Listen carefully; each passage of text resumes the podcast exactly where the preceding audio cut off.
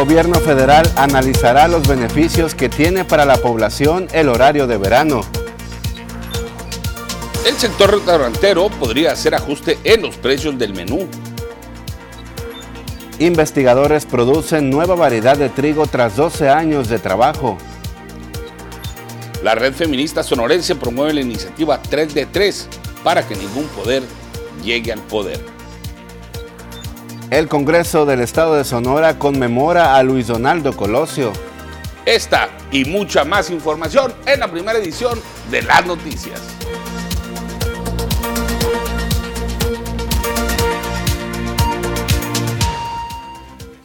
¿Qué tal? Muy buenos días. ¿Cómo le va, público auditorio de las noticias TVP? Los saluda con gusto su amigo y servidor Joel Gutiérrez. Qué bueno que nos acompaña esta mañana de jueves, ya 24 de marzo. Espero que se la esté pasando muy bien y como siempre saludo con gusto a mi buen amigo y compañero Jorge Salazar. Muy buenos días, Jorge. ¿Cómo estás? Joel, muy buenos días, amigos del auditorio. Tengan ustedes un extraordinario jueves ya este viernes chiquito, como se dice por ahí, a punto de iniciar ya a unas horas de que inicie el fin de semana. Y bueno, tenemos mucha información eh, para usted, no sin antes recordarle que permanezca con nosotros durante las próximas dos horas, donde le tendremos la información más relevante que se ha generado en Sonora, el país y a nivel internacional durante las últimas horas. Claro que sí, Jorge, seguimos invitando a la población a que se comunique con nosotros. Ya sabe la línea de comunicación 6442 042120. Háganos llegar sus quejas, dudas, sugerencias, comentarios, lo que usted eh, desee. Tenemos invitados especiales, usted ya lo sabe, cada jueves nos acompaña Tania Armenta en la sección de Economía Regional y también eh, Pablo. Eh, Medina en la sección de Break Digital. Así que hay mucha información para usted, no se despegue si está desayunando. Muy buen provecho e iniciamos de lleno con las noticias, Jorge. Así es, mi estimado Joel. Y bueno, se generó ayer una intensa movilización policiaca, las mujeres empresarias eh, dieron una conferencia de prensa, va a haber becas para todas las emprendedoras. Bueno, mucha, mucha información, mi estimado Joel. Exactamente, bastantes noticias para que usted se quede con nosotros. E iniciamos de lleno. Fíjese que el DIF sigue rescatando a las personas en situación de calle y precisamente el día de antier hubo un caso muy especial y aquí está la historia. Indigente que se la llevaba atendido en la banqueta y pidiendo ayuda en la avenida Miguel Alemán y no reelección de la colonia Centro en Ciudad Obregón, fue rescatado por parte del DIF Cajeme. Lo bañaron, le cortaron el pelo, le dieron ropa y alimento. Se trata de Jesús Gutiérrez Núñez de 37 años de edad. Tiene dos hijos, por los cuales salir adelante, que llevan por nombre Daniel de 25 años y Alejandra de 19, quienes viven en la colonia Quino. Gracias a Dios. Eh, ¿Cuál es tu reto de aquí en adelante? Yo adelante y como Dios poderoso, seguir caminando. Que me, que me recupere. ¿Vas a buscar a tus hijos? Y ahorita lo voy a buscar. Alberto Encinas Vivian, colaborador del DIF Cajeme, enfocado precisamente en ayuda a personas en situación de calle, exhortó a la ciudadanía a donar ropa, calzado o bien alimentos, mismos que pueden hacerlos llegar a la calle Zaragoza y Zacatecas de la colonia Centro. En el caso de Jesús, de Jesús Leobardo, es una persona que tiene un hermano en igual situación, que ya también los hemos atendido aquí en, aquí en, el, centro de la ciudad. Son de la colonia Rosales. Eh, pues prácticamente a la mayoría de los indigentes, un servidor ya los conoce, ¿no? este es un programa de DIF y tratamos de ayudar a, a, la, a, la, mayor, a la mayor parte que se pueda apoyar en el día. Los que aceptan el apoyo, la ayuda, se les ofrece baño, cambio de ropa, traslado a sus lugares de origen, traslado con su familiar, mediar con familiares, eh, alimentos, eh, medicamentos, también si acaso lo requiere, o atención médica.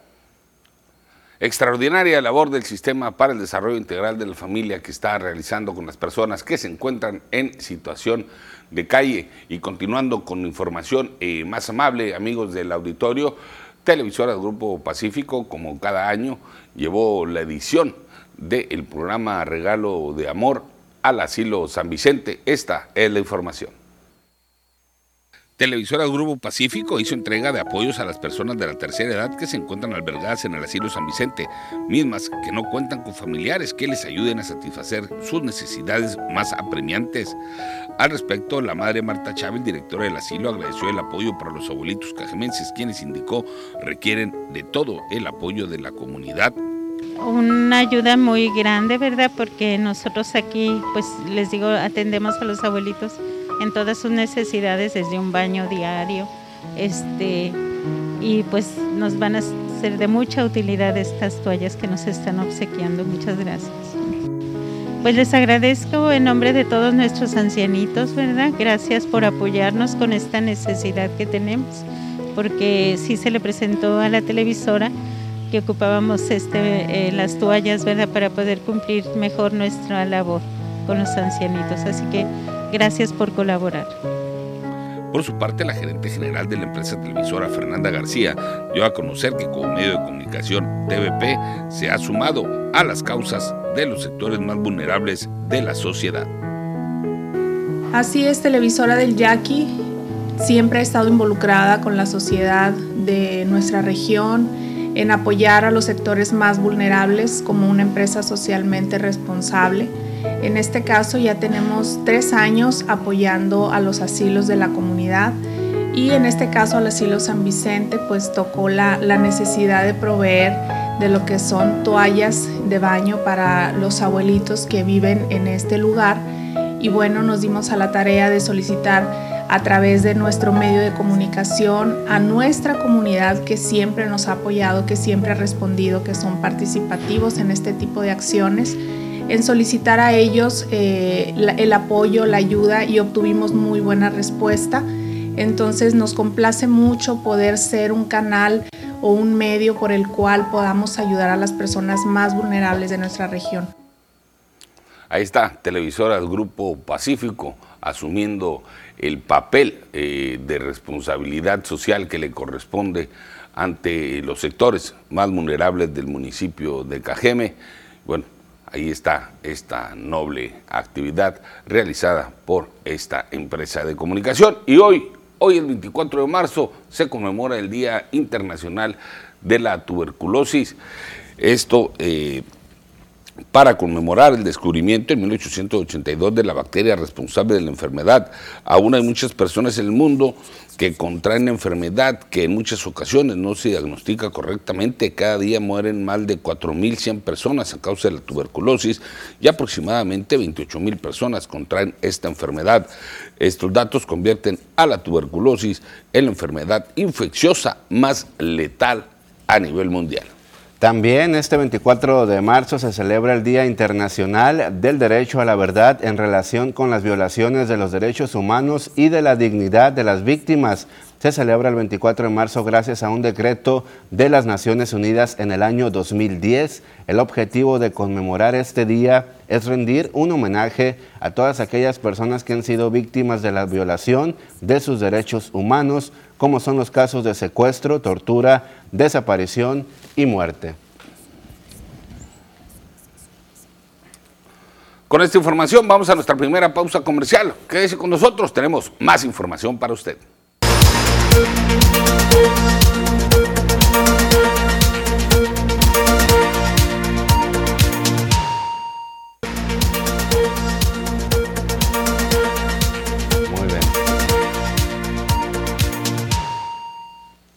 Continuamos con más información. Es momento de hacer un recorrido por los principales portales de noticias más relevantes de la República Mexicana. Vamos a comenzar con el Universal. ¿Qué es lo que dice esta mañana?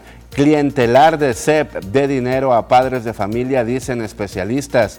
Con el objetivo de evitar intermediarios y prácticas irregulares, la CEP informó que los beneficios que tenía el programa eliminado de escuelas de tiempo completo como los apoyos de alimentación y un horario ampliado se enterarán de manera directa a los padres y alumnos. Así se entregarán y se mantendrán en la actual estrategia de la escuela es nuestra.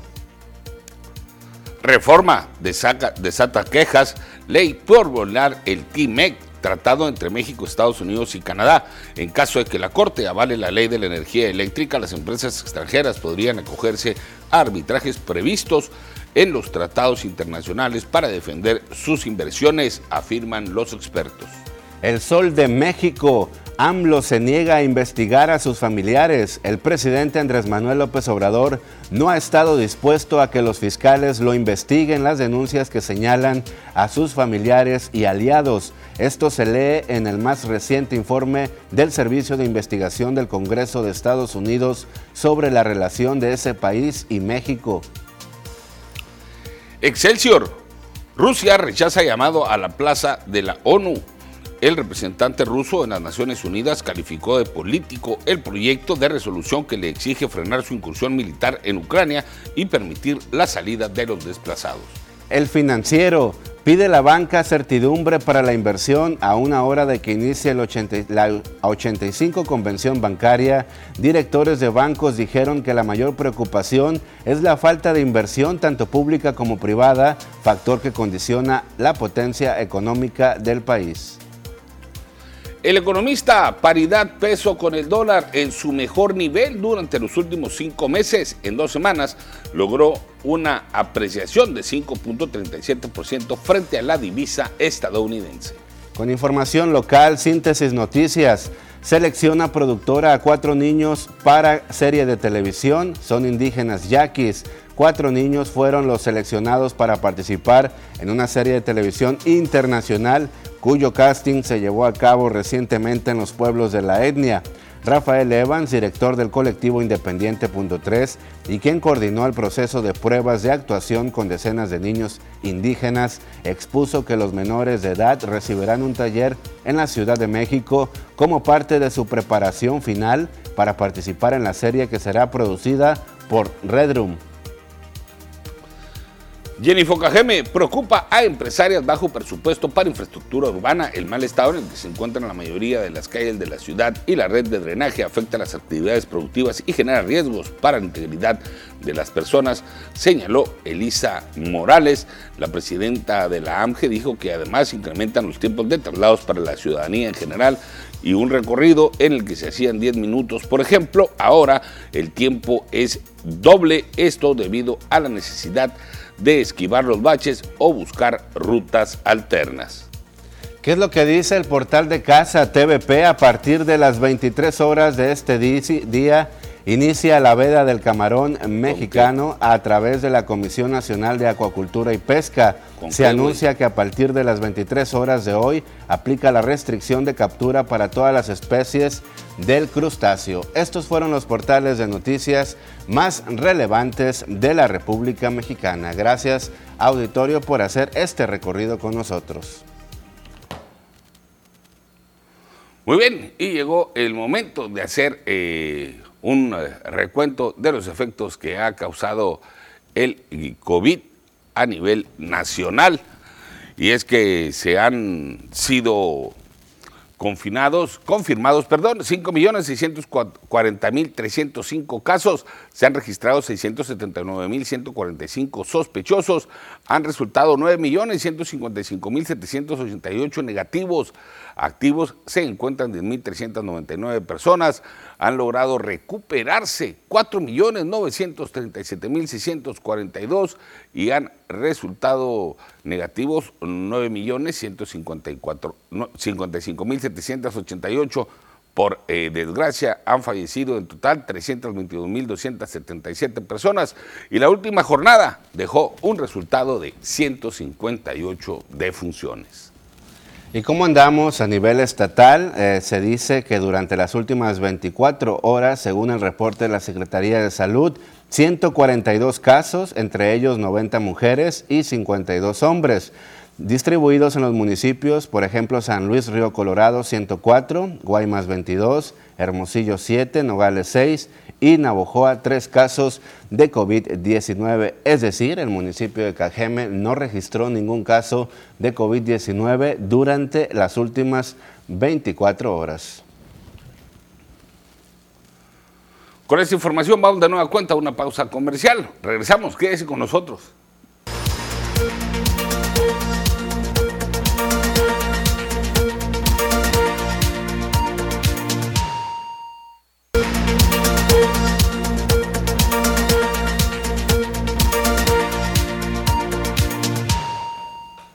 Seguimos con más información. Gracias a todo el público que se está reportando al 6442-042120. Pero antes de seguir con los mensajes, queremos enviar una felicitación para nuestro productor Iván Lara de este espacio informativo y su esposa Jennifer Manjarres, quienes están cumpliendo hoy, precisamente hoy jueves 24 de marzo, cuatro años de casados. Espero se la estén eh, pasando muy bien, se la pasen increíble este día, pero también es doble festejo porque Jennifer Manjarres está cumpliendo años. Así que se la van a pasar de maravilla seguramente. Que Dios los bendiga y sigan cumpliendo más años de casados. Efectivamente, mi estimado Joel, nuestros mejores eh, deseos para nuestro productor, su señora esposa que los eh, siguientes años estén llenos de dicha y de felicidad en compañía de sus seres queridos. Y vamos a continuar con eh, la información. Toca el turno de eh, leer los mensajes que amablemente nos hacen llegar nuestros amigos del auditorio de, de diferentes lugares del municipio. Le recordamos, somos un vínculo entre usted y las autoridades. ¿Cuál es la situación que prevalece en su colonia, su barrio, su comunidad, comisaría o delegación? Háganos llegar su reporte, nosotros aquí se lo haremos llegar también a las autoridades correspondientes. Y se están reportando de la colonia Misión del Real por las calles Real de Gibraltar y Ejército Nacional. Se reporta la familia Hernández. Para eh, agradecer la mediación de este medio de comunicación ante servicios públicos debido a que una lámpara que se ubica en este sector pues ya este, tiene mucho tiempo sin funcionar es en la esquina, le repito, de la Real de Gibraltar y Ejército Nacional, donde dice es una esquina que permanece en penumbras, pero además es muy conflictiva.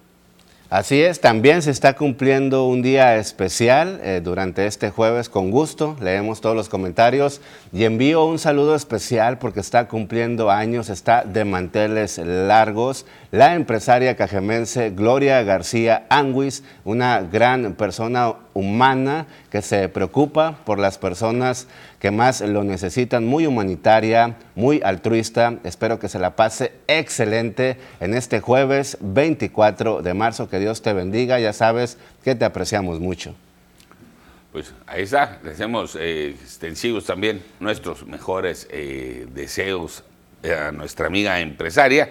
Y bueno, continuando con los mensajes, eh, hola, buenos días. Para preguntar si hay eh, placas en la agencia fiscal, vamos a darnos a la tarea de eh, investigar este asunto. según el último reporte que nos ha llegado, todavía no hay placas en la agencia fiscal. También nos dicen buenos días, ¿me pueden informar dónde se encuentra el módulo, el módulo del INE? Por favor, claro que sí, está ubicado por la calle Sonora entre Nainari y Allende, está abierto desde las 8 de la mañana hasta las 8 de la noche, es decir, 12 horas está al servicio del público para que usted acuda. Así es, porque las unidades móviles hasta el momento, eh, tenemos conocimiento, aún eh, se encuentran prestando este servicio en algunas comisarías y delegaciones. Es por eso que eh, el módulo fijo, ubicado en la dirección que les dijo mi compañero Joel Gutiérrez, eh, se encuentra trabajando por 12 horas, de 8 de la mañana a 8 de la noche, debido a que las unidades móviles que prestan su servicio en el área urbana, pues se encuentran en el área rural. Nos dicen, seguimos igual por la calle Lago Hurón, entre Lago Baikal y Lago Van. Ya hay tres lámparas y no prenden lámparas fundidas. Ya tienen varios días en esta misma situación. Le encargamos a la gente que por favor nos envíe su nombre. Aquí nos está reportando que es la colonia Real del Sol. Muchísimas gracias de verdad por el reporte. Muy bien, también se reportan para este, dar a conocer que se cuenta con un drenaje tapado en la calle Antonio Rosales y Pascual Orozco. Urge, ya se ha reportado y no hay respuesta. Se reporta la señora Alicia Vázquez. Y seguimos con la información. Fíjese que en sesión solemne del Congreso del Estado de Sonora inscribió en su muro de honor el nombre de Luis Donaldo Colosio Murrieta, ex candidato del PRI a la presidencia de la República en el año 1994 y quien fuera asesinado el 23 de marzo de ese año en Lomas Taurinas, Tijuana, Baja California, en el evento al cual acudieron familiares y amigos del extinto Colosio Murrieta se habló del legado que dejó el político mexicano, del cual destacó su vigencia por ser un hombre de Estado que buscaba el bien de los mexicanos, señaló la presidenta del Congreso de Sonora, Natalia Rivera. Luis Donaldo, por encima de todo, era un demócrata. Él sabía que el atributo más importante de una sociedad libre era su derecho a elegir. Él señalaba que la plena expresión de las libertades se alcanza cuando el hombre decide entre opciones y lo complementaba con una joya de pensamiento sobre el papel del gobierno en la dinámica social. Gobernar más para el desarrollo y menos para la regulación y el control, algo que en este momento se encuentra al centro de la discusión sobre el papel de la autoridad en la reactivación económica y la creación de una nueva economía pospandemia. Amigo y colaborador de Colosio, el gobernador de Sonora, Alfonso Durazo, señaló que junto a Luis Donaldo se formó en la vida pública, llamado a la administración federal, compartió su crecimiento junto al malogrado candidato. Dice Luis Donaldo, un minuto, pero no te preocupes, juntos vamos a crecer.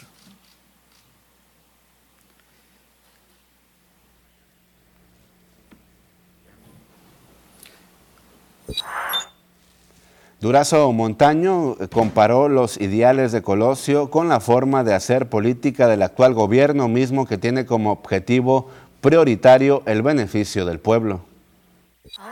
Podemos asegurar que su muerte no fue en vano, sino que a partir de ella se levantaron voces plurales para impulsar una verdadera transición a la democracia que incluyera a todas y a todos los sonorenses, a todas y a todos los mexicanos.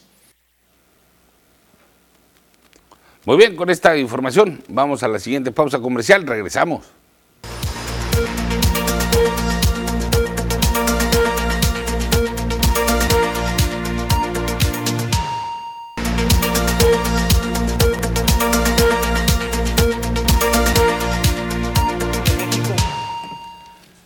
Continuamos con más información. Gracias público por seguir en sintonía con nosotros y es momento de la sección deportiva con nuestro buen amigo Poncho Insunza. ¿Cómo estás? Muy buenos días. ¿Qué tal Joel? Amigos de las noticias, un placer saludarles. Bienvenidos al avance deportivo como cada mañana y bueno, listos para llevarles eh, algo de la información que tendremos a las 8.40 y es que el día de hoy por la mañana se dio a conocer la noticia de que Javier El Vasco Aguirre después de ese mal paso, ese trago amargo que eh, pues tuvo al frente del equipo de los Rayados de Monterrey, pues bueno, llega el momento de regresar a Europa y es que se había dado a conocer la noticia de que podría llegar al Mallorca del fútbol español y finalmente se concreta la noticia y este hombre estará formando parte de la dirección técnica del equipo. Ahí está, toma de las riendas del Mallorca tratando de evitar que este equipo descienda a la segunda división del fútbol español. Así es de que el mexicano regresa al País Vasco triunfando a nivel internacional por allá en el equipo español.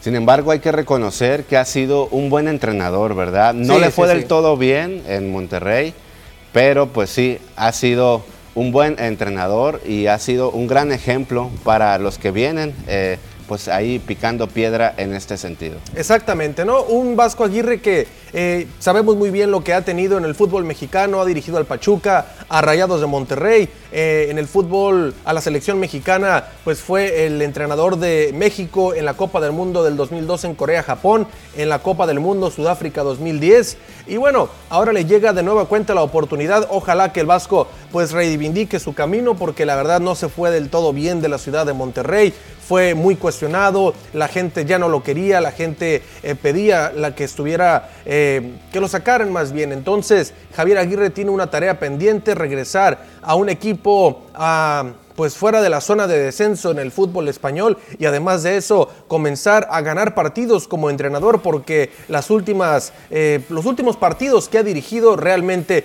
no le ha ido absolutamente nada bien a Javier Aguirre, un hombre que eh, le damos todo el mérito del mundo, el hecho de estar en Europa, de hacer muchas cosas diferentes de un entrenador, ha dirigido también a la selección de Japón eh, pero pues obviamente ha tenido esos puntos negros eh, que en contra debido a que ha hecho grandes cosas de ir a dirigir estos, este tipo de equipos, de selecciones, pero la realidad es que no ha hecho las cosas bien, no ha podido eh, dar el ancho en ese tipo de equipos, ¿no? O selección, como ¿Qué- Japón. ¿Tú qué crees, eh, Poncho, como especialista en ese tema deportivo, qué le ha faltado?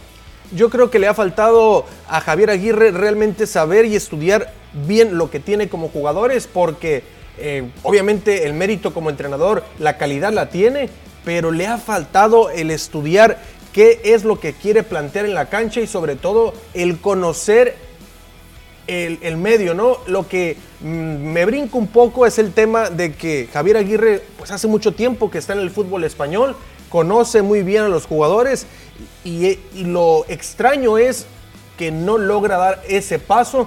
Hace mucho tiempo con el Osasuna lo único que hizo fue meterlo a una final de Copa del Rey que perdió y que obviamente está ahí un gran mérito, ¿no? Llevar a los Asuna, un equipo muy modesto en el fútbol español, llevarlo hasta la gran final. Pero bueno, terminó perdiendo la gran final. ¿Y cuál fue pues este sentir de los aficionados de allá de Monterrey? ¿Qué crees que le faltó ahí en ese equipo que pues decidieron que ya no fuera su entrenador? La verdad es que ahí en el equipo de Monterrey, pues aparte de no saber poner a jugar en colectivo este equipo, también se veía que estaba muy rota la relación entre el cuerpo técnico y los jugadores porque eh, sí te llama poderosamente la atención que inmediatamente que llega Víctor Manuel Bucetich eh, como sucesor del Vasco Aguirre, es otro Monterrey, este le cambia totalmente la cara y empiezan a ganar y ligan tres triunfos de manera consecutiva en la Liga MX, entonces eso te habla de que los jugadores ya no estaban con el entrenador, ya no estaban y quizá puede ser, puede ser Joel que le hayan, como dicen por ahí, tendido la cama al Vasco Aguirre para que lo corrieran porque es muy extraño que solamente bien eh, Víctor Manuel Bucetich Dos días después ya empiezan a ganar y vuelve a ganar a media semana y vuelve a ganar el próximo fin de semana. Entonces te habla de que ya no había una buena relación entre el cuerpo técnico y los jugadores. Dejó en el sótano Monterrey y ahorita ya están escalando. Pues ya, ya están un poco mejor. Acaban de perder el clásico regio frente al equipo de los Tigres de El Piojo Herrera. Pero la, la realidad es que Bucetich ha hecho gran, gran trabajo al frente del equipo de Rayados. Vamos a ver hasta dónde lo lleva Bucetich, porque hay muchos jugadores de este equipo que Bucetich no los pidió. Está trabajando con ellos porque son jugadores que el Vasco Aguirre pidió contratar. Entonces, vamos a ver más adelante hasta dónde lo puede llevar y por supuesto el próximo torneo va a ser una, un torneo complicado porque se viene la convocatoria de la selección mexicana, se viene el mundial el próximo torneo y vamos a ver entonces cómo trabaja ese equipo porque a pesar de que sea el equipo de Víctor Manuel Bucetich va a tener algunas bajas por ahí debido a que van a ser convocados seguramente gente de Rayados para ir a la, la Copa del Mundo en Qatar. Bastante información va a haber durante los próximos días, pero Sí. sobre todo me llama mucho la atención, eh, Poncho, que el Vasco Aguirre de recientemente dejar al equipo de Monterrey ya tiene trabajo. No, Así es que son estos cargos, ¿verdad? Es un hombre muy trabajador, muy conocido, sobre todo en Europa. En México, pues obviamente es el de los mejores o quizá el mejor, lo, lo llaman muchos, a pesar de que no se le han dado los resultados. Y pues en Europa lo conocen muy bien, en Asia lo conocen muy bien gracias a que estuvo como técnico de la selección japonesa. Entonces, eh, es, es rápido y no me extraña que este hombre rápido haya conseguido y un mejor trabajo que muchos, ¿no? Que tanto lo criticaron. Entonces, vamos a estar a la espera de cómo le va. Ojalá que le vaya bien ya al Vasco Aguirre, se lo merece. Claro que sí. Eh, quienes anden igual que este entrenador, que tengan pues la misma trayectoria, ¿quiénes son actualmente en México? En México no, pues ninguno, definitivamente. Yo, bueno, quizá por ahí Nacho Ambriz que se fue a España. El Piojo Herrera, ¿no? No, El Piojo Herrera es un gran técnico, ¿no? Eh, de hecho, pues hoy juega la selección mexicana y se habla de que si pierde México el día de hoy en el Estadio Azteca, sería la cuarta derrota consecutiva en partidos oficiales frente a Estados Unidos. Si pierde México el partido del día de hoy en punto de las 7 de la tarde, hora de Sonora, hora de Sinaloa, entonces el plan B ya se sabe que sería despedir al Tata Martino y traer a Miguel Herrera de los Tigres, ¿no? Traerlo como bombero, tal y como lo hicieron en el 2013 cuando lo trajeron como bombero para poder eh, destituir al Chepo de la Torre, a Víctor Manuel Bucetich, todo lo que se armó de circo y tratar de traer al Piojo y que metiera a México llevando a, México al Mundial, vistiendo al América que jugaba eh, de la mejor manera en ese momento, llevando, poniéndole la camiseta verde al equipo del América llevarlo al repechaje, vencer a Nueva Zelanda y llevar a México al Mundial. Pues vamos a estar muy al pendiente, sobre todo al partido del día de mañana, porque se va a decidir si la afición... Hoy, eh, hoy es hoy. Hoy, hoy, a las 7 de la tarde. Hoy a las 7, ok, hoy a las 7 y mañana nos traes toda la información. Toda la información. Si realmente la afición cumple con lo prometido que dijo en redes sociales. Exactamente, y sobre todo, y sobre todo, si mañana amanecemos con la noticia o en el transcurso de la mañana de que Gerardo el Tata Martino ya no es técnico de la selección. ¿Tú qué opinas? ¿Crees que se haga por parte de la afición esto? Mira, me criticaron mucho por andar dando pronósticos, pero mira, para mí México pierde el día de hoy. Pierde el día de hoy, México no sabe realmente lo que juega. Bueno, la vez pasada yo di pronósticos, Joel, y dije que México perdía en Canadá. Dijeron, no, ¿cómo? Perdió, perdió la verdad. Perdió México, pero vamos a ver qué, qué sucede. Oye, nos están diciendo que te quieres convertir en Pablo Santini. No, ¿qué pasó? ¿Qué pasó? No. Dios guarde la hora. pero hay que tener fe, ojalá y gane. Vamos a ver, ojalá, ojalá no le deseamos mal a la selección mexicana. Con todo respeto. Pero vamos a ver qué sucede. México no está jugando absolutamente a nada y Estados Unidos sí trae una idea de fútbol. Claro que sí. Bueno, muchísimas gracias por la información deportiva. En un momento más te vemos, pero te invito y junto al público a ver lo que circula en redes sociales.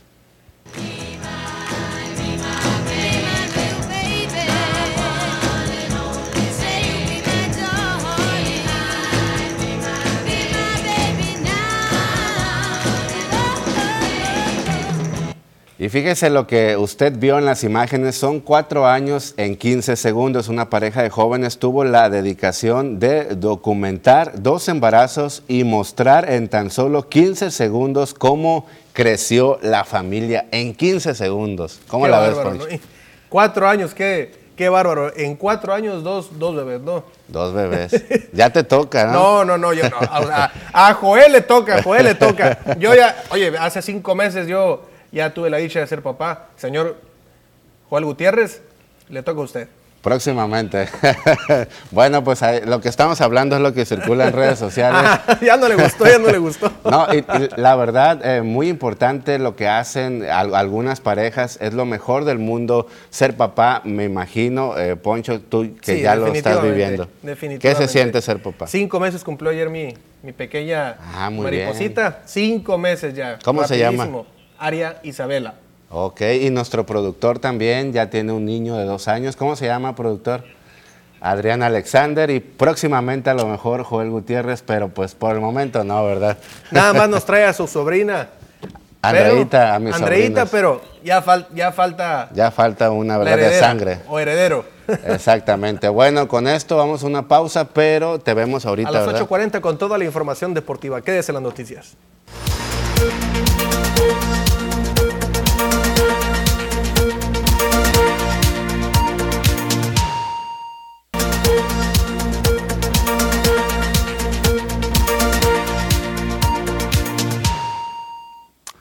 Estamos de regreso en la primera edición eh, de las noticias.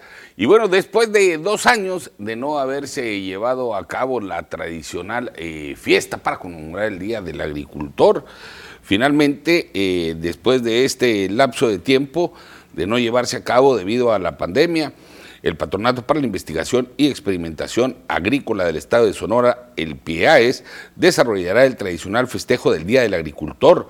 Jesús Larguiel Arteola, presidente del patronato, recordó que este evento es una tradición que tiene 67 años en las instalaciones del Centro de Investigaciones Agrícolas del Noroeste, El Ciano, y que se espera en promedio a 2.000 asistentes entre productores y estudiantes.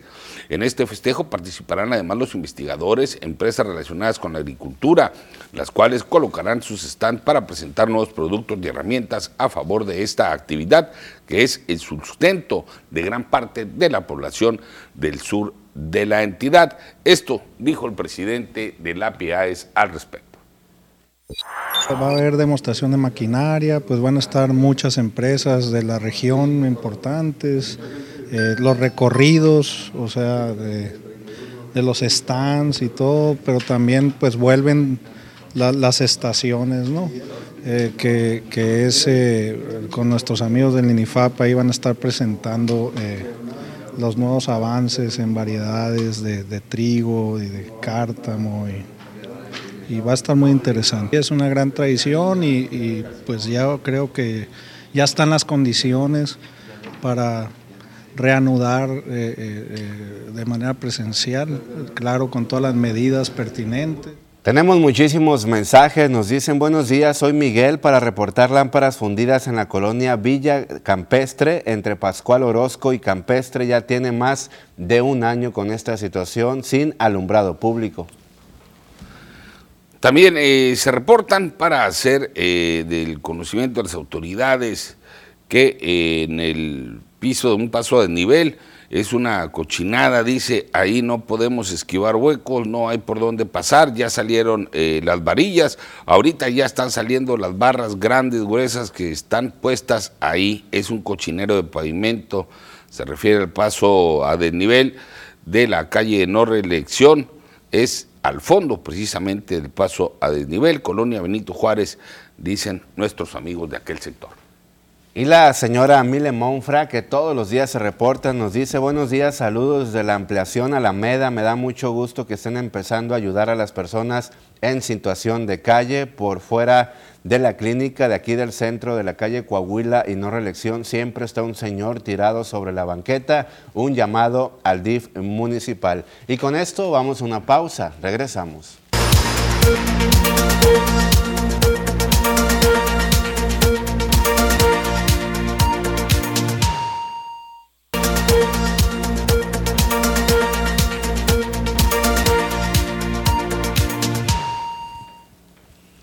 Muy bien, regresamos con más información y fíjese que se está emprendiendo una campaña para erradicar el problema que representan las casas abandonadas y es que desde hace varias semanas en diferentes sectores del municipio se han registrado algunos incidentes como aquel ocurrido en la colonia Valle Dorado donde eh, se requirió la eh, presencia de los bomberos debido a que pues eh, personas eh, en situación de calle o alguna otra persona sin oficio ni beneficio se introdujo a uno de estos eh, domicilios y estuvo a punto de generar un conato de incendio. Esta es la información al respecto. Ante los más de 20 cuerpos que han sido localizados por madres guerreras y rastreadoras de Cajem en casas abandonadas de colonias del poniente de Ciudad Obregón, la secretaria de Seguridad Pública María Dolores del Río aseguró que se está implementando un programa emergente para rescatar estas viviendas que han sido utilizadas como tumbas clandestinas. La atención y la recuperación de la vivienda abandonada y que esté en la cartera del Infonavit. Nosotros ya tuvimos, nosotros como Seguridad Pública, ya tuvimos una reunión con el delegado de Infonavit y también con el director de COBES para ver eh, precisamente cómo vamos a atender ese tema en todos los polígonos. Y eh, sí decir y refrendar que el trabajo de las jornadas permanentes por la paz es un trabajo integral, es un trabajo preventivo y es un trabajo en coordinación con distintas instancias de la Federación, del Estado y del municipio. Comentó que se está trabajando en coordinación con la Fiscalía para darle una atención especializada a las madres que están buscando cuerpos, pues actualmente se tiene el reporte de más de mil personas desaparecidas en Sonora. Y para evitar el fomento de violencia hacia la mujer aquí en el estado de Sonora durante los periodos electorales y durante el resto del año, la red feminista sonorense exigió la 3 de 3 en Sonora para evitar además la llegada de los agresores al poder. Leticia Burgos Ochoa expuso que este 23 de marzo se presentó de manera oficial la iniciativa ante el Congreso del Estado, la cual busca evitar los hechos violentos contra las féminas que irrumpen e irrumpieron ya los pactos firmados en años pasados entre los gobiernos y las autoridades especializadas en los delitos electorales tanto a nivel estatal como nacional. Esta iniciativa se compone de tres elementos, detalló, y entre ellos están el no haber sido denunciado o demandado o estar bajo investigación juicio o condenado por violencia familiar en cualquiera de sus tipos o por delitos sexuales, al menos tres años antes de la designación a un cargo, así como no estar como deudor de pensión alimenticia. Nos queda seguir tomando la iniciativa y hoy, el día de hoy, 23 de marzo a las 11 de la mañana, exactamente en este momento, se está presentando la iniciativa. Levantaremos firmas para respaldar esta reforma constitucional que garantice nuestros derechos plenos, nuestros derechos políticos en todo proceso de gestión y de acción pública. Estamos hablando de tres disposiciones que serán constitucionales para garantizar, elevar el estándar de la democracia, la ética política en nuestro país. Ningún agresor sexual, ningún agresor familiar y ningún deudor alimenticio tendría la posibilidad de representarnos en los órganos electorales, en los órganos de poder en nuestro país, ni en los órganos autónomos. Esa es la propuesta, esa es la iniciativa. Muy bien, pues ahí tiene, insistiendo la red feminista sonorense en que todos aquellos que aspiren a un cargo público presenten su declaración 3 de 3, particularmente aquella relacionada que no son eh, deudores de pensión eh, alimenticia y de que no tienen algún antecedente por ahí de agresión hacia otros sectores de la población. Y en otro orden de ideas, vamos con más información relacionada con el Día del Agricultor y es que será durante esta conmemoración del presente año de este importante festejo que se lleva en el Valle del Yaqui, que se dé a conocer la nueva cepa del de el trigo, este un logro que llevó a los investigadores de la región 12 años de investigación. Esta es la información. Don Lupe es el nombre de la nueva variedad de trigo que podrán utilizar los productores del Valle del Yaqui con positivos resultados a partir del siguiente ciclo agrícola 2022-2023, variedad que se logró tras 12 años de investigación en el Instituto Nacional de Investigaciones Forestales, Agrícolas y Pecuarias INIFAP. Jesús Larraguibel Artola, presidente del PIAES, indicó que esta nueva opción podría ocupar pronto una gran parte de la superficie del Valle del Yaqui, de la cual hoy el 90% está ocupada por cirno. Don Lupe sí es una variedad que, puede empezar a, diversificar más el mosaico de, variedades que, utilizamos aquí. Y pues el patronato ahí sí nos hicimos a la tarea de tratar de adelantar la reproducción de esa semilla para que el año que entra ya tengan los agricultores una importante superficie que puedan sembrar de esa variedad. Ha superado la cirno, la, la ha igualado en, cierto, o sea, está muy, muy similar, también es grano grande, tiene mejor pigmento, pero, pero o sea, en, en rendimiento, que es en lo que más le importa al productor, eh, ha sido muy comparable o la ha superado. Lope Montoya Coronado, investigador agrícola del INIFAP, explicó que este material del tipo duro cuenta con una mayor resistencia a las plagas y enfermedades, lo que pudiera dar un extra al valle y sus productores, que buscan cada año mejoras y mayor rentabilidad. Es una variedad de mayor calidad que la variedad Cirno, que es la que se siembra ampliamente y supera en rendimiento un poco, un 10% a esta variedad. Pero lo más importante, recuerden que la variedad Cirno ya perdió su resistencia a la roya. Y este material trae una la resistencia, pero con diferentes genes. Pues ahí está, estas son eh, las novedades que se estarán presentando en el Día del Agricultor, una importante investigación que concluye con una nueva variante de este cereal. Vamos de nueva cuenta a una pausa comercial. Regresamos, quédese con nosotros, tenemos más información para ustedes.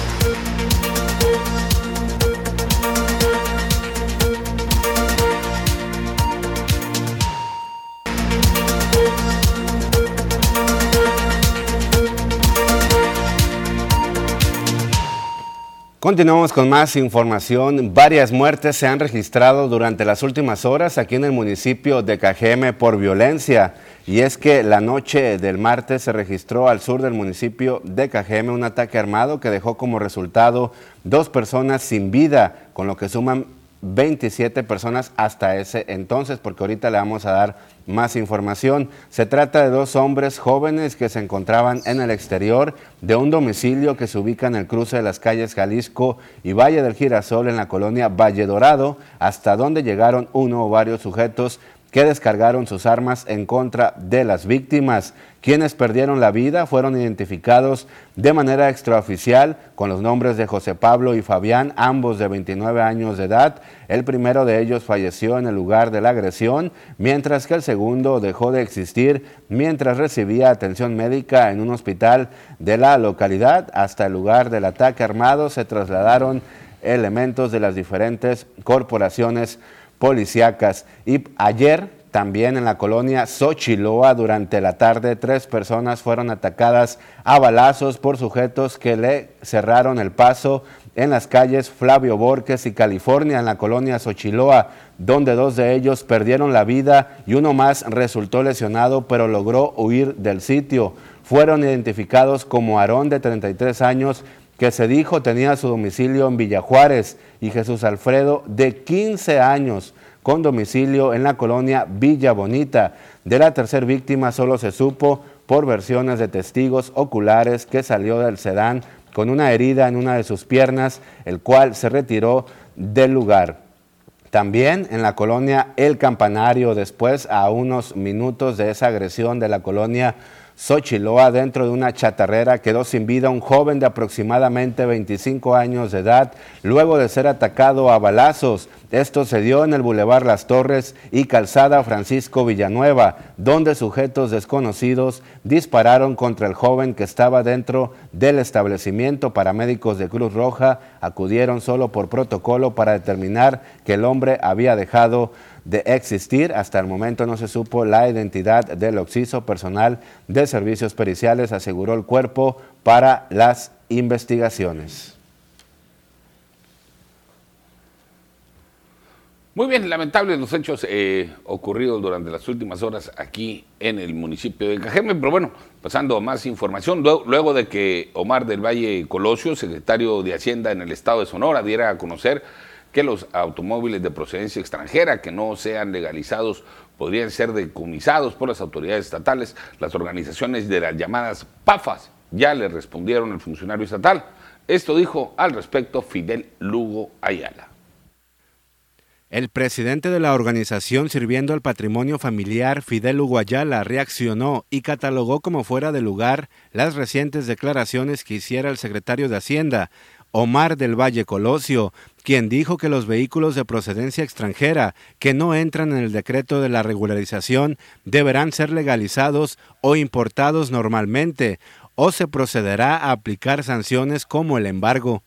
Es preocupante las declaraciones que está haciendo el secretario de Hacienda, Omar del Valle Colosio, eh, por la cuestión de que eh, está ya amenazando con un decomiso de vehículos de procedencia extranjera sabiendo bien que hay un decreto que se termina hasta el 20 de septiembre, que aún todavía no se empieza con ningún vehículo ya regularizado. Aunque hasta el momento no se tiene contemplado ningún tipo de operativo para decomisar unidades que no entran en la regularización actual, Fidel Hugo Ayala dijo estarán al pendiente de lo que ejecuten las autoridades ya que se afectaría al patrimonio de miles de familias en Sonora. Y él ya está haciendo unas amenazas eh, ante las familias que tienen un vehículo de procedencia extranjera, que es una herramienta de trabajo, y esto es preocupante.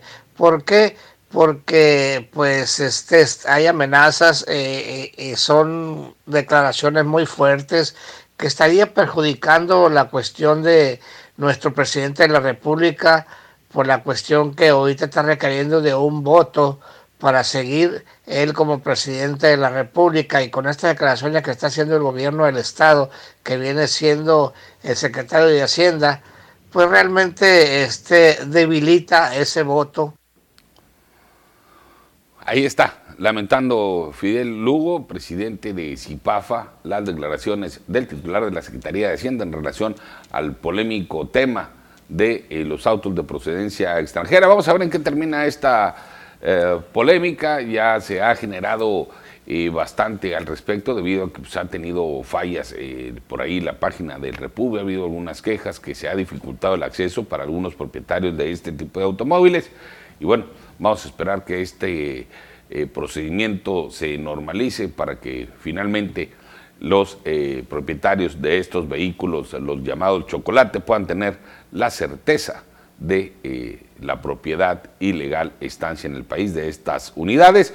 Y bueno, vamos a dar paso de nueva cuenta a la lectura de los mensajes que amablemente nos hacen llegar nuestros amigos del auditorio a través de nuestros diferentes canales de comunicación y se reportan eh, desde eh, las calles Isla de Cozumel, entre California y Tiburón, toda la cuadra y las calles alternas están inundadas prácticamente a un drenaje colapsado, dicen los vecinos de la colonia Alameda. Gracias por su atención. Ya pusimos el reporte ante el OMA Paz. Y hay muchísimos comentarios también en las redes sociales. Cristo Flores desde la colonia El Plan Oriente dice, les manda saludos Marisela de la tiendita, aquí en la colonia Benito Juárez también. Ramón Ley, Jorge Joel, muy buenos días. Excelente jueves para todo el equipo de TVP. Saludos desde Navojoa, siempre con ustedes, de verdad. Gracias, señor Ramón Ley, que siempre se reporta con nosotros desde la Perla del Mayo. Un gran saludo para allá. Adrián Nieblas, buenos días, saludos, gracias. Francisco Armenta, buenos días. esperando a la superchica del clima, dice Marisol Dovala y Diana Zambrano, desde la colonia Russo Boguel, nos saludan. Muchísimas gracias, de verdad, a todo el público que nos ha estado enviando mensajes. Vamos a una pausa, regresamos.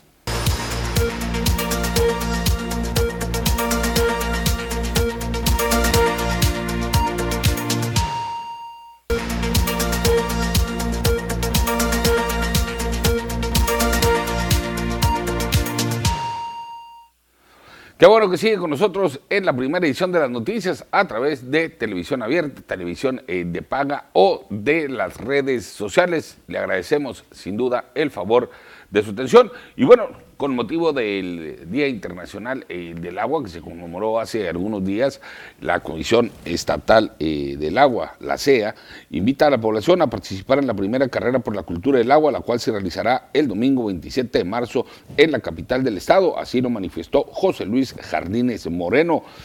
El vocal ejecutivo de la CEA expresó que el objetivo de esta competencia es crear conciencia entre los jóvenes y niños sobre la importancia del uso eficiente de este recurso natural este año 2022 las Naciones Unidas, la ONU, centra la atención en las aguas subterráneas para hacer visible lo invisible, explicó el funcionario.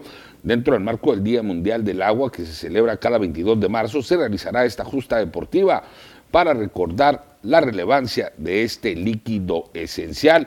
Destacó que a pesar de que todas las actividades sociales y económicas dependen en gran medida del abasto del agua dulce y de calidad, el 4.8% de la población sonorense no tiene acceso al agua potable.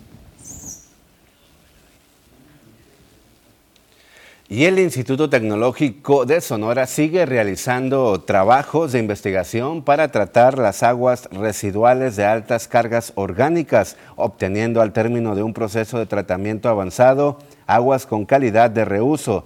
La investigadora del Departamento de Ciencias del Agua y Medio Ambiente, Denise Serrano, señaló que en Sonora las actividades agropecuarias demandan el 77% del recurso hídrico, lo que ha provocado la sobreexplotación de los acuíferos y aguas superficiales.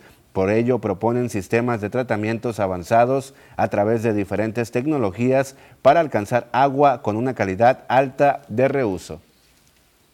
En el caso particular del, proyecto en el que trabajamos, eh, tratamos de enfocarnos a los cero residuos, eh, aparte de tener un agua con calidad de reuso, podemos tener una, biomasa eh, o un tipo lodo estabilizado que se puede utilizar como biofertilizante. a nivel industrial se puede usar el biogás que pues, se produce a través del consumo de estos residuos para eh, energía eléctrica, energía calorífica, son una de las opciones. Entonces, de alguna manera tenemos como un tipo de sistema con una economía circular, eh, eliminando los residuos y aprovechándolos al máximo. Asimismo, precisó que a lo largo de estos 10 años de trabajo en el ITSON, la participación de estudiantes, maestros e investigadores ha sido clave e importante con el desarrollo de este tipo de proyectos. Eh, creo que el recurso hídrico es lo más importante. Yo creo que si no consumimos agua, ¿verdad? Potable nosotros en, en pocos días, pues realmente morimos. Entonces, el recurso hídrico es poco, sobre todo en la parte noroeste de nuestro país, y creo que hay que hacer mucha conciencia sobre su uso. La responsabilidad empieza desde casa. Vamos a una pausa comercial. Ya llegó con nosotros, está en el estudio Pablo Medina de Break Digital. Regresamos.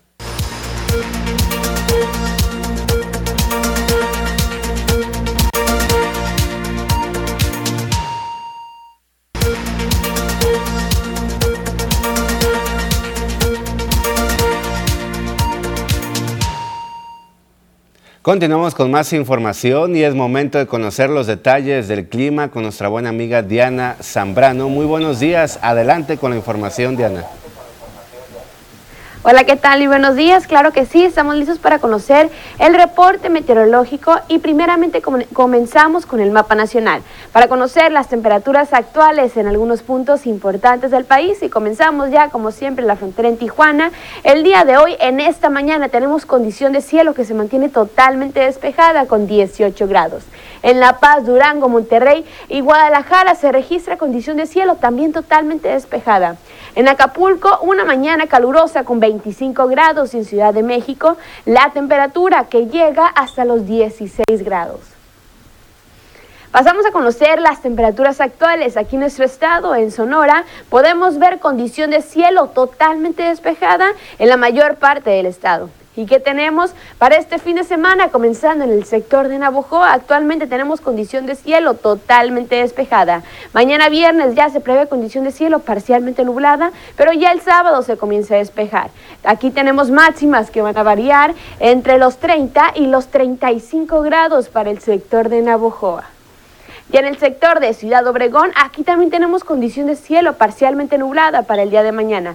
Máxima también calurosa que llega hasta los 35 grados para viernes y sábado. Ya las mínimas que van a variar entre los 9 y los 15 grados en los próximos días en Ciudad Obregón.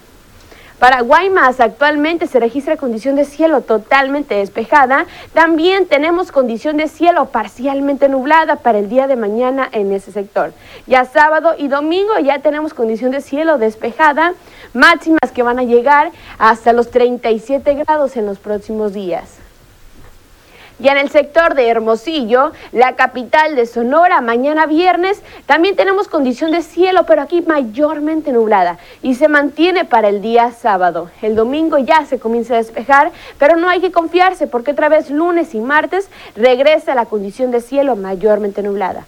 Máximas que van a variar entre los 25 hasta llegar a los 36 grados para viernes y sábado en la capital de Sonora. Respecto a la fase lunar, nos mantenemos aún en cuarto menguante, la salida de la luna a las 0 horas con 42 minutos, la puesta de la luna a las 11 horas con 0 minutos, la salida del sol a las 6 de la mañana con 23 minutos y para finalizar, la puesta del sol a las 18 horas con 37 minutos. Hasta aquí el reporte meteorológico. Espero que tengan una excelente mañana. Ana Zambrano por la información del clima muy relevante, ¿verdad? Estar al pendiente todos los días. Y ya está con nosotros, como se lo anunciamos antes de entrar a este espacio informativo, eh, Pablo Medina de Break y Digital, que lo saludamos con muchísimo gusto. Buenos días, Pablo, ¿cómo estás? Muy bien, muchas gracias. Qué gusto, buenos días a todos. Joel, fíjate que el día de hoy eh, hemos preparado un tema bien interesante, sobre todo para negocios o marcas. Vamos a hablar de las redes sociales, vamos a hablar acerca de la exageración de los contenidos y cómo evitarlo y sobre todo cinco tips para mejorar tu comunicación en redes. claro, me encantan estos temas. ¿eh? Siempre que vienes a abordarnos cualquier información respecto a las redes sociales, que es lo que está hoy en día, todo mundo está en las redes sociales y qué importante que nos des tips, que nos brindes consejos y en este caso no es la excepción. Con muchísimo gusto. Fíjate que antes de, de empezar a abordar el tema me gustaría eh, hablar acerca del social detox. ¿Has escuchado acerca de este concepto? Sí. Ok, para los que no lo conozcan, el social detox eh, evidentemente viene de la dieta alimenticia, de cómo mejorar tu, tu, tu, salud y demás. En el caso de las redes sociales, el, el, concepto nace justo por la sobresaturación de mensajes.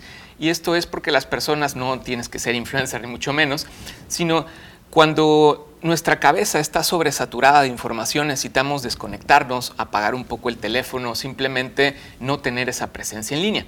¿Por qué esto es importante? Hace unos años eh, se hablaba de que las personas comúnmente recibíamos entre 3.000 y 5.000 mensajes al día. Claro, esto dependía eh, del lugar donde vivías y a lo que te dedicaras. Sin embargo, gracias a la pandemia, como todos sabemos, esto nos ha acelerado mucho el consumo en digital y aproximadamente hoy ya consumimos más de 6.000 impactos al día. Entonces imagínate El cómo... doble. Es, exacto. Hoy la saturación de mensajes está cada vez más importante. ¿Y por qué lo pongo sobre la mesa? Justo en beneficio de los negocios o marcas. Hoy es súper importante tener conciencia de esto porque no nada más se trata de nosotros, no nada más se trata de estar publicando información de mis promociones, de mis productos, de eh, lo que estoy ofreciendo. Por el contrario, Hoy es cambiar un poco esa mentalidad y pensarlo, no solamente en tu marca, sino en beneficio de las personas, de tus clientes, de tu comunidad. Entonces, eh, ¿qué te parece si abordamos un poco cómo darle la vuelta? Claro que sí, tan importante porque muchas veces hasta nuestros teléfonos celulares nos dicen si esta semana consumiste más eh, de la pantalla o no. Y muchas veces yo a veces me preocupo porque sí consumo más. Y eso es un foco de alerta, ¿no? Sí, sobre todo porque, vamos, no, no, no, toda nuestra vida tiene que estar desprendida de las pantallas, Claro. sino que tenemos que aprovechar las bondades que tenemos, ¿no? Sobre todo pensando en las marcas, hoy ya no se trata de estrategias que hace tiempo eran muy bondadosas, como las famosas always on o estar siempre presentes, y estas eran para desarrollar parrillas de contenido que constantemente tuvieras actividad, presencia.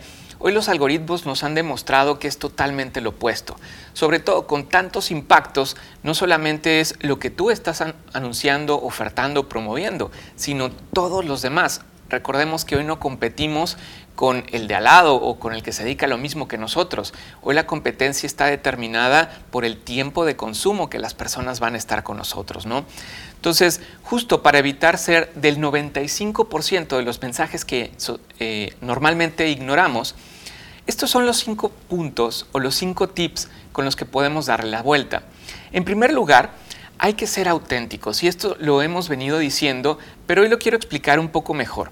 El contenido que creas tiene que estar relacionado con tu negocio, con tu marca, pero de una manera totalmente auténtica. ¿Qué quiere decir esto? No exagerar, no sobrepresentar algunas cosas o, no dar beneficios que no necesariamente son los tangibles. En segundo lugar, ofrecer valor. Constantemente escuchamos crea contenido de valor, contenido de valor, pero realmente ¿qué significa el valor? El valor es, primero, conocer a tus clientes, entenderlos, escucharlos y a partir de eso saber cómo a través de tu producto, servicio o marca les puedes aportar un beneficio real. ¿Esto qué quiere decir? ¿Cómo puedes con tus mensajes, con tus contenidos, con tus publicaciones, ofrecer algo significativo para que recuerden por qué te están siguiendo. Ahí entra el lado de la responsabilidad social. No necesariamente, sin embargo, sí es responsabilidad tu comunicación. Es decir, en cuestión de comunicación, la responsabilidad social va directamente encaminada hacia temas eh, socioambientales que las empresas hacen para beneficio de la comunidad. En el tema de comunicación, la responsabilidad es frente a lo que comunicamos. Por ejemplo, también es responsabilidad no involucrarnos en temas que no nos competen, no estar eh, alarmando cuando no somos un medio que se dedica a dar información objetiva o simplemente no necesariamente subirnos a todas las tendencias porque se vuelven virales. Eso también es parte de nuestra responsabilidad. El tercer punto eh, es algo bastante lúdico, que es prueba y aprende. ¿no? Normalmente como niños o en los programas vemos justo eh, el estar probando, el estar accionando, el estar haciendo cosas. Hoy para las barcas también es súper importante por las bondades que nos ofrecen las redes. Esto en el sentido de que como son medios que constantemente están cambiando, necesitamos probar, necesitamos atrevernos, pero también entenderlos. No se trata solo de hacer, por ejemplo, yo, eh, en mi caso, y, yo creo que muchísima gente, el Twitter. El Twitter casi eh, yo no lo entiendo, sin embargo, no me he atrevido a, usarlo más a fondo. Y es la recomendación tuya en ese punto que estás brindando, es atrevernos, ¿verdad?, a manejar un poco de todo. Totalmente. Por ejemplo, en tu caso, como persona, yo creo que la pregunta es, ¿qué voy a ganar? ¿Por qué lo voy a hacer? esos cuestionamientos... Voy a aprender. Exactamente, dependiendo hacia tus objetivos. En el caso de las marcas funciona exactamente igual. Hay que cuestionarnos. Si vemos que ahorita la red es TikTok, antes de sumarnos es, ¿por qué voy a estar en TikTok? ¿Por qué? Porque todo mundo anda ahí. Por ejemplo, para los comerciantes, para los dueños de negocios, les conviene bastante estar en TikTok porque no hay persona que no utilice el TikTok. Bueno, hasta los niños también. Eso es, eso es totalmente correcto y justo a partir de los cuestionamientos adecuados es como podemos formular mejores decisiones. Y sobre este punto, más allá de que todos estén ahí, hay que entender quién es nuestro público objetivo. Para esto, lo más importante es iniciar conversaciones. Como, como cuarto punto, hoy en día Claro, a todos nos encanta ver un número muy grande en interacciones, likes o, o, seguidores, pero realmente, ¿qué significa esto? Lo más valioso de las redes es para iniciar conversaciones, para crear comunidad, para comunicarnos como personas, ¿no? Y finalmente, sé oportuno. Sé oportuno en el momento que la gente está hablando de ti, de tu producto, de tu servicio. No solamente es estar bombardeando con mensajes, antes decíamos, hay que hacer ruido para que nos escuchen.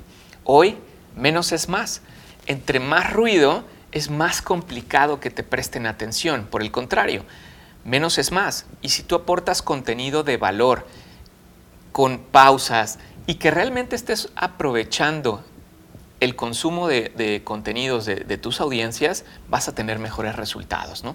Wow, me encanta eso que dices, menos es más. Así es. Y bueno, esto solamente es una probadita de las ventajas que las redes sociales te pueden ofrecer, ya sea para tu negocio o marca. Y el objetivo de Break Digital, como lo hemos venido haciendo, es promover esta cultura digital para que todas las personas, no importando eh, a qué se dediquen, qué hagan, empiecen a probar, empiecen a experimentar y empiecen a entender más de esta cultura digital que hoy es súper importante. Y es que hoy en día muchos creen, ¿verdad?, que tener mucho contenido en las redes sociales nos puede beneficiar y tiene más impacto, pero no, ¿verdad? Ya los estudios comprueban que no. Si hablamos en cuestión de volumen, no necesariamente la cantidad de contenido que generes va a ser el resultado que obtengas. Creo que más bien ahí tendríamos que ver la calidad del contenido que ofreces y es por eso el punto de prueba y aprende. Genera contenido y entiéndelo. ¿Qué significa que tuviste cierto número de interacciones, cierto número de, de conversaciones? No solamente es crear por crear. Ok, fíjate que ahí diste en el clavo, sobre todo para tantos portales de noticias de internet que hay aquí en KGM y comentas por qué a uno le pegó más, por qué a otro, ¿sí? Bueno, pues ahí ya entra la compra de likes, la publicidad que le metas a las redes sociales, porque en este caso, si nos vamos con los comerciantes, en el área de mercadotecnia muchas veces para llegar a mucho más gente tienden a comprar pues publicidad en las redes sociales y ahí es donde tienen pues más respuesta e interacción. Claro, y bueno, evidentemente estas prácticas no son las mejores o, no son nada recomendadas, pero ya entrando en esos temas de conversación, la mejor recomendación que, que puedo hacer es buscar un especialista que se dedique a digital y desarrollar una estrategia de comunicación o una estrategia digital. Al final de cuentas es parte de, un todo y no nada más del contenido específico. ¿no? Claro, Pablo, y en este caso el especialista, pues eres tú. ¿Dónde te podemos encontrar en las redes sociales, tu teléfono? Claro que sí, muchas gracias. A mí me pueden encontrar en cualquier red social, especialmente en Instagram como arroba soy Pablo Medina, o bien a mi equipo de trabajo como pulso.agency, ya sea en la página o en las redes sociales, estamos a sus servicios. Perfecto, muchísimas gracias. Con Excelente información, de verdad. Menos es más, me quedé con eso. Padrísimo, pues qué bueno que, que ese mensaje haya resonado y que tengan un excelente día. Muchísimas gracias. Él es Pablo Medina de Break Digital y con esto vamos a una pausa. Regresamos.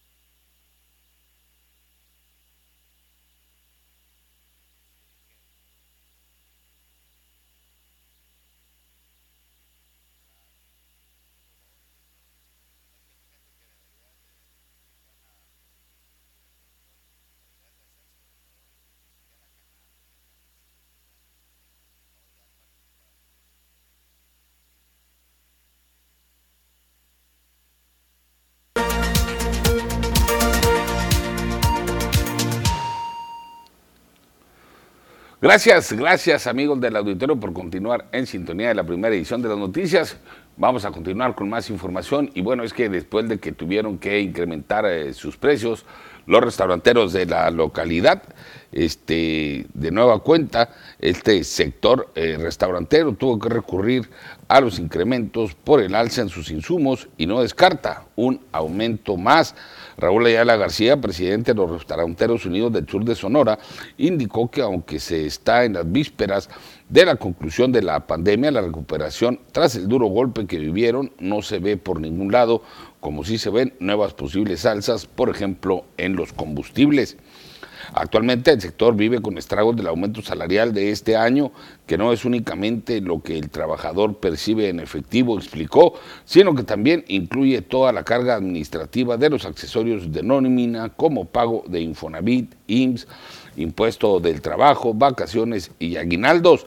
Recordó que por si fuera poco, a finales de febrero se registraron aumentos severos en materias primas como frutas, verduras, esto de entre un 19 y un 22%, mientras que en el pescado, camarón y carne de puerco, así como la de res y el pollo, el incremento fue del 22%. Esto dijo el líder de los restauranteros. Siempre la gasolina es el, incremento de la gasolina es el parteaguas para que todas las cadenas productivas incrementen, incrementen sus, precios y pues obviamente esas, que nosotros el sector restaurantero acudimos a las, a las eh, cadenas productivas para poder obtener de ellos las materias primas y elaborar nuestros platillos. Entonces estamos temerosos de, de que no sabemos, yo creo que en el segundo trimestre del año creo yo que se puede dar ese, ese incremento a la gasolina, a los precios internacionales y pues vaya, sería un descalabro muy fuerte para, para todo el sector restaurantero. No vemos en qué momento vaya a surgir esta reactivación económica para todos los sectores. Obviamente eh, mucha clientela eh, ya se dio cuenta de que el sector restaurantero ha venido eh, periódicamente incrementando sus, sus precios. Creo yo que se va a estar dando cada cuatro, cada seis meses este, estos nuevos incrementos para poder mantenernos de pie y operar. Y tenemos muchísimos mensajes, nos dicen por, por, la calle Otancawi y Flavio Borges está una fuga de aguas negras muy, muy grande, aquí viéndolos como todas las mañanas. Gracias, de verdad. Así es, también se reportan eh, para dar a conocer alcantarillas colapsadas y sin tapadera, las cuales representan un peligro esto en la calle Sensontle y Tucán, una más en la calle Garzas y Tucán, además también en la calle Antonio Ochoa y Sensontle, todas están colapsadas y con mucha basura, esto en el fraccionamiento Aves del Castillo. Nos dicen buenos días para reportar a los ruleteros y a los camiones locales. De verdad que es un pésimo servicio que te brindan muchas veces, no te quieren hacer el descuento de estudiante, se molestan cuando muestras la tarjeta de la escuela, me ha tocado veces que los choferes eh, están enojados y tiran el dinero en sus mostradores. Ojalá puedan ayudarnos. Claro que sí. Y de verdad esto es muy grave lo que está pasando con el mal servicio del transporte urbano aquí en Ciudad Obregón y de por sí que tardan mucho en llegar a las paradas de camiones y lidiar con el maltrato de algunos choferes, no todos, ¿no? Pero la mayoría tiene pues este trato hacia los usuarios del transporte urbano. Urge de verdad que se arregle este panorama. También desde la colonia Dorado se reporta Héctor Ortiz Hernández para agradecer eh, al organismo operador municipal de agua potable, alcantarillado de saneamiento, a los mapas de Cajeme, la atención que le ha dado puntualmente a las demandas de los vecinos de aquel sector. Con esto vamos de nueva cuenta a una pausa comercial. Regresamos.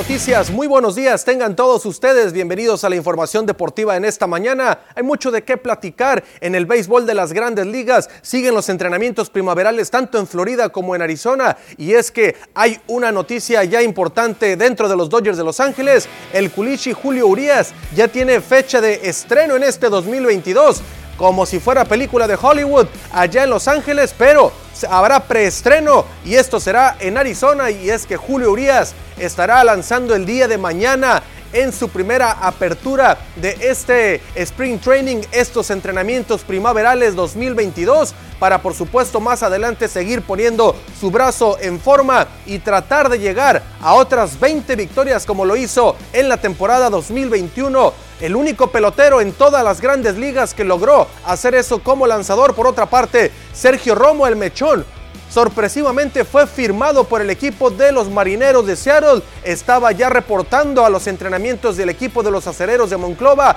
Finalmente, el equipo de los marineros se hace de los servicios del el lanzador México-americano y estará, por supuesto, contando con los servicios de Sergio Romo, al menos la campaña 2022. Un hombre clave, por supuesto, en esos tres campeonatos, en los campeonatos del equipo de los Gigantes de San Francisco, que estuvo en los últimos años con el conjunto de los Atléticos de Oakland y con el equipo de los Mellizos de Minnesota. Y bueno, parecía que ya no habría oportunidad en el béisbol de las grandes ligas para Sergio Romo, pero finalmente los marineros levantaron la mano y decidieron, decidieron llevarse a Sergio Romo. Entonces veremos al mechón sonar allá en el T-Mobile Park, la casa del conjunto de Seattle, Washington. Continuamos con información, vamos ahora al mundo del fútbol y es que como lo comentábamos en el avance deportivo a las 7.30 de la mañana en esta primera edición de las noticias, Javier el Vasco Aguirre ya tiene equipo y es entonces el Mallorca de España en el fútbol de la primera división española. El Vasco después de un trago amargo y un paso pésimo por el equipo de los Rayados del Monterrey,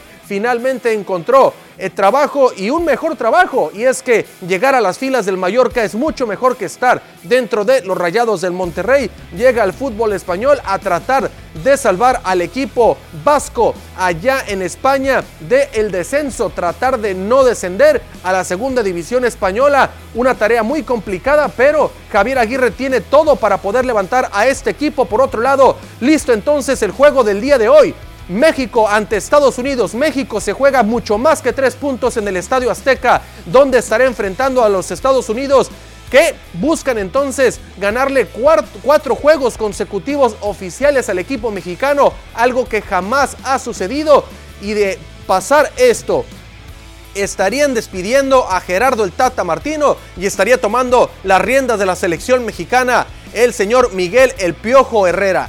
Ya se sabe, solamente es cuestión de que se lleve a cabo el día de hoy el partido ya en el Coloso de Santa Úrsula en la Ciudad de México. Por otra parte, ya comenzó a rodar el balón durante por, todo el mundo. Y es que Japón consiguió de último minuto un triunfo frente a su combina al, al rival que tenía enfrente Australia en la ciudad de Sydney 2 por 0. Con este resultado, Japón es la selección número 17 que se mete a el Mundial Qatar 2022 y con este resultado automáticamente el equipo de Arabia Saudita se mete a la Copa del Mundo. En estos momentos están jugando el equipo de Arabia Saudita y China, pero con el resultado de Japón frente a Australia, venciendo Japón 2 por 0 al conjunto de Australia, le da entonces el boleto automático al equipo de Arabia Saudita. Entonces ya hay dos invitados más y por supuesto pendientes de lo que suceda en el área de CONCACAF, Costa Rica recibiendo a Canadá, eh, el estado, Estados Unidos eh, visitando el equipo mexicano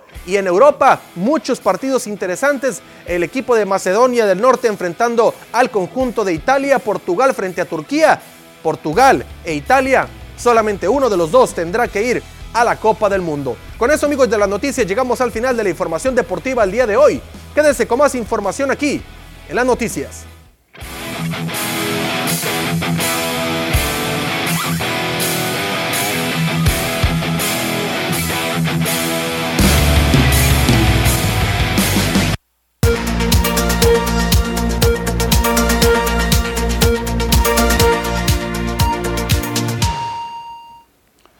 Ya prácticamente en la recta final de esta primera edición de las noticias y ya está lista en algún punto de la ciudad nuestra compañera y amiga Edith Noriega. Edith, buenos días.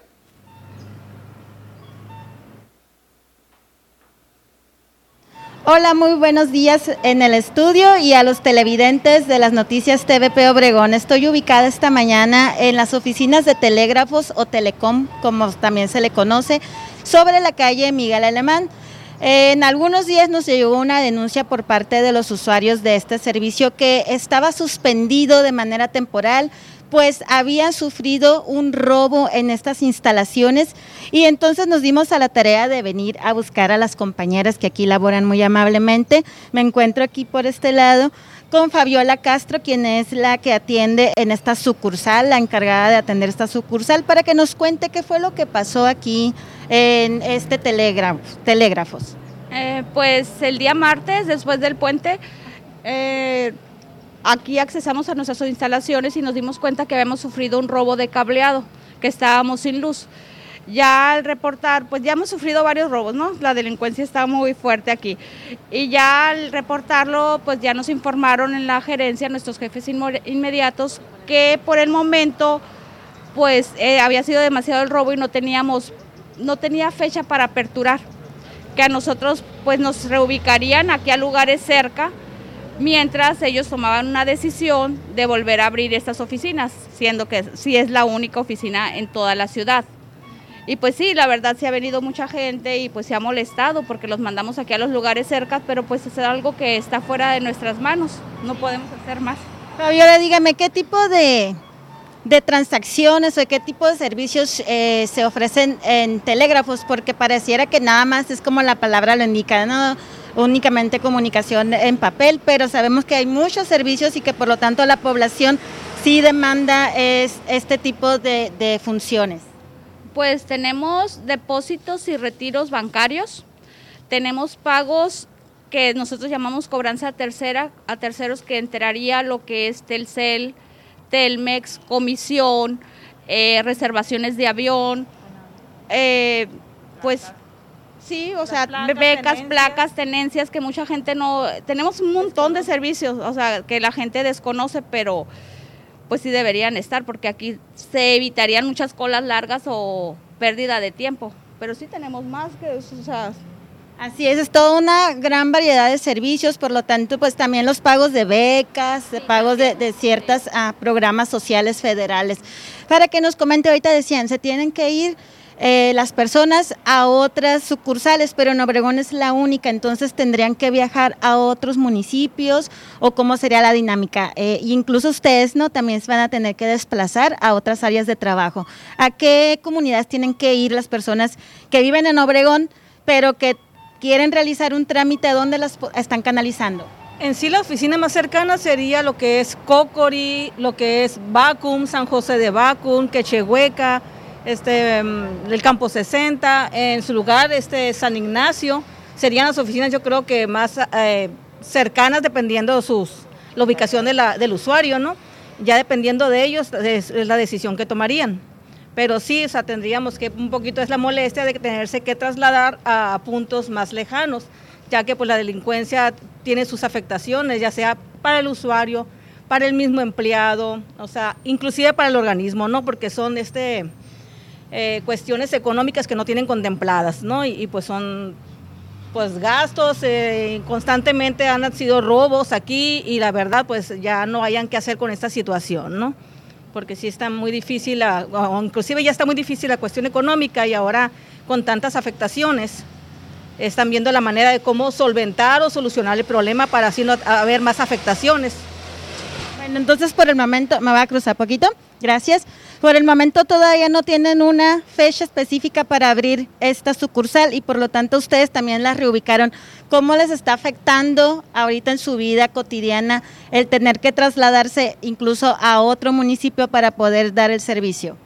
Pues nos va a afectar tanto económicamente y familiarmente porque vamos a tener que dejar de hacer cosas aquí en Obregón, que tenemos casi todos más de 30 años laborando en esta oficina. Entonces, por supuesto que nos va, nos va a afectar e- económicamente a todos. ¿Y cuál sería el mensaje para la ciudadanía? Que no, no venga porque les van a, a mandar a otro lado y que no hay todavía una fecha ah, de apertura. Exactamente, no podemos atenderlos por el momento en esta oficina porque se va a cerrar temporalmente, según tenemos entendido, y que pues que se trasladen a las oficinas más cercanas del Valle del Yaqui que les queden a ellos más cerca. Pues muchas gracias, les agradecemos su información y como ustedes ven, compañeros auditorio, pues no es recomendable que vengan para acá porque debido a que hay una falta de energía eléctrica, el servicio no se puede ofrecer al 100%. Así que la institución ha decidido reubicar a las compañeras que laboran aquí por más de 30 años, como lo mencionaban hace un momento, y así que las personas deberían de trasladarse e incluso a Cocorit, que yo creo que es la parte más cercana de aquí de Ciudad Obregón, y tendríamos que ir a ver a Cocorit también para ver cómo se están saturando dichos servicios.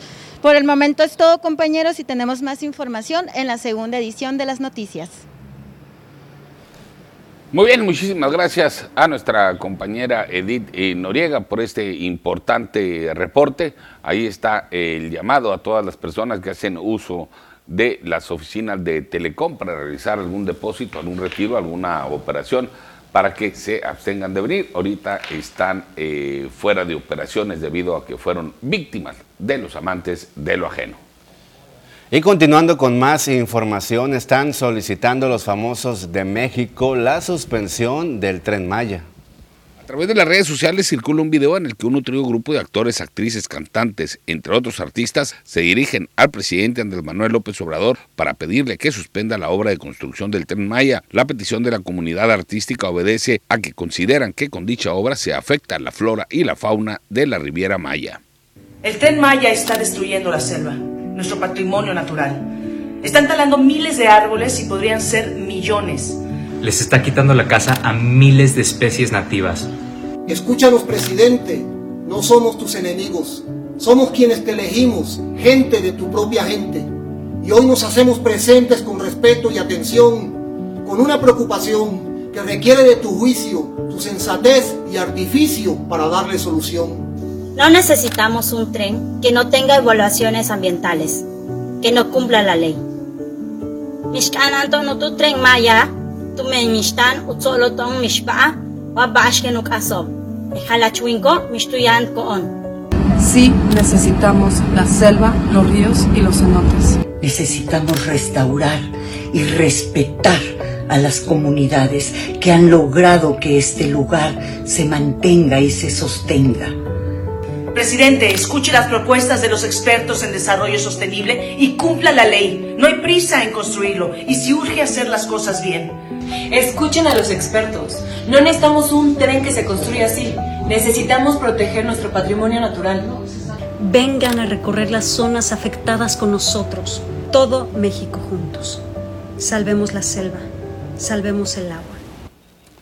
Muy bien, ese es el llamado de la comunidad artística al presidente Andrés Manuel López Obrador solicitando un alto a la construcción del tren Maya y con esta información Damos por terminada la primera edición de las noticias de este jueves 24 de marzo.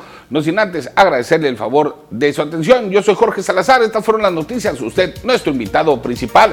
Gracias. Hasta la próxima. Que pase usted un excelente, pero excelente jueves.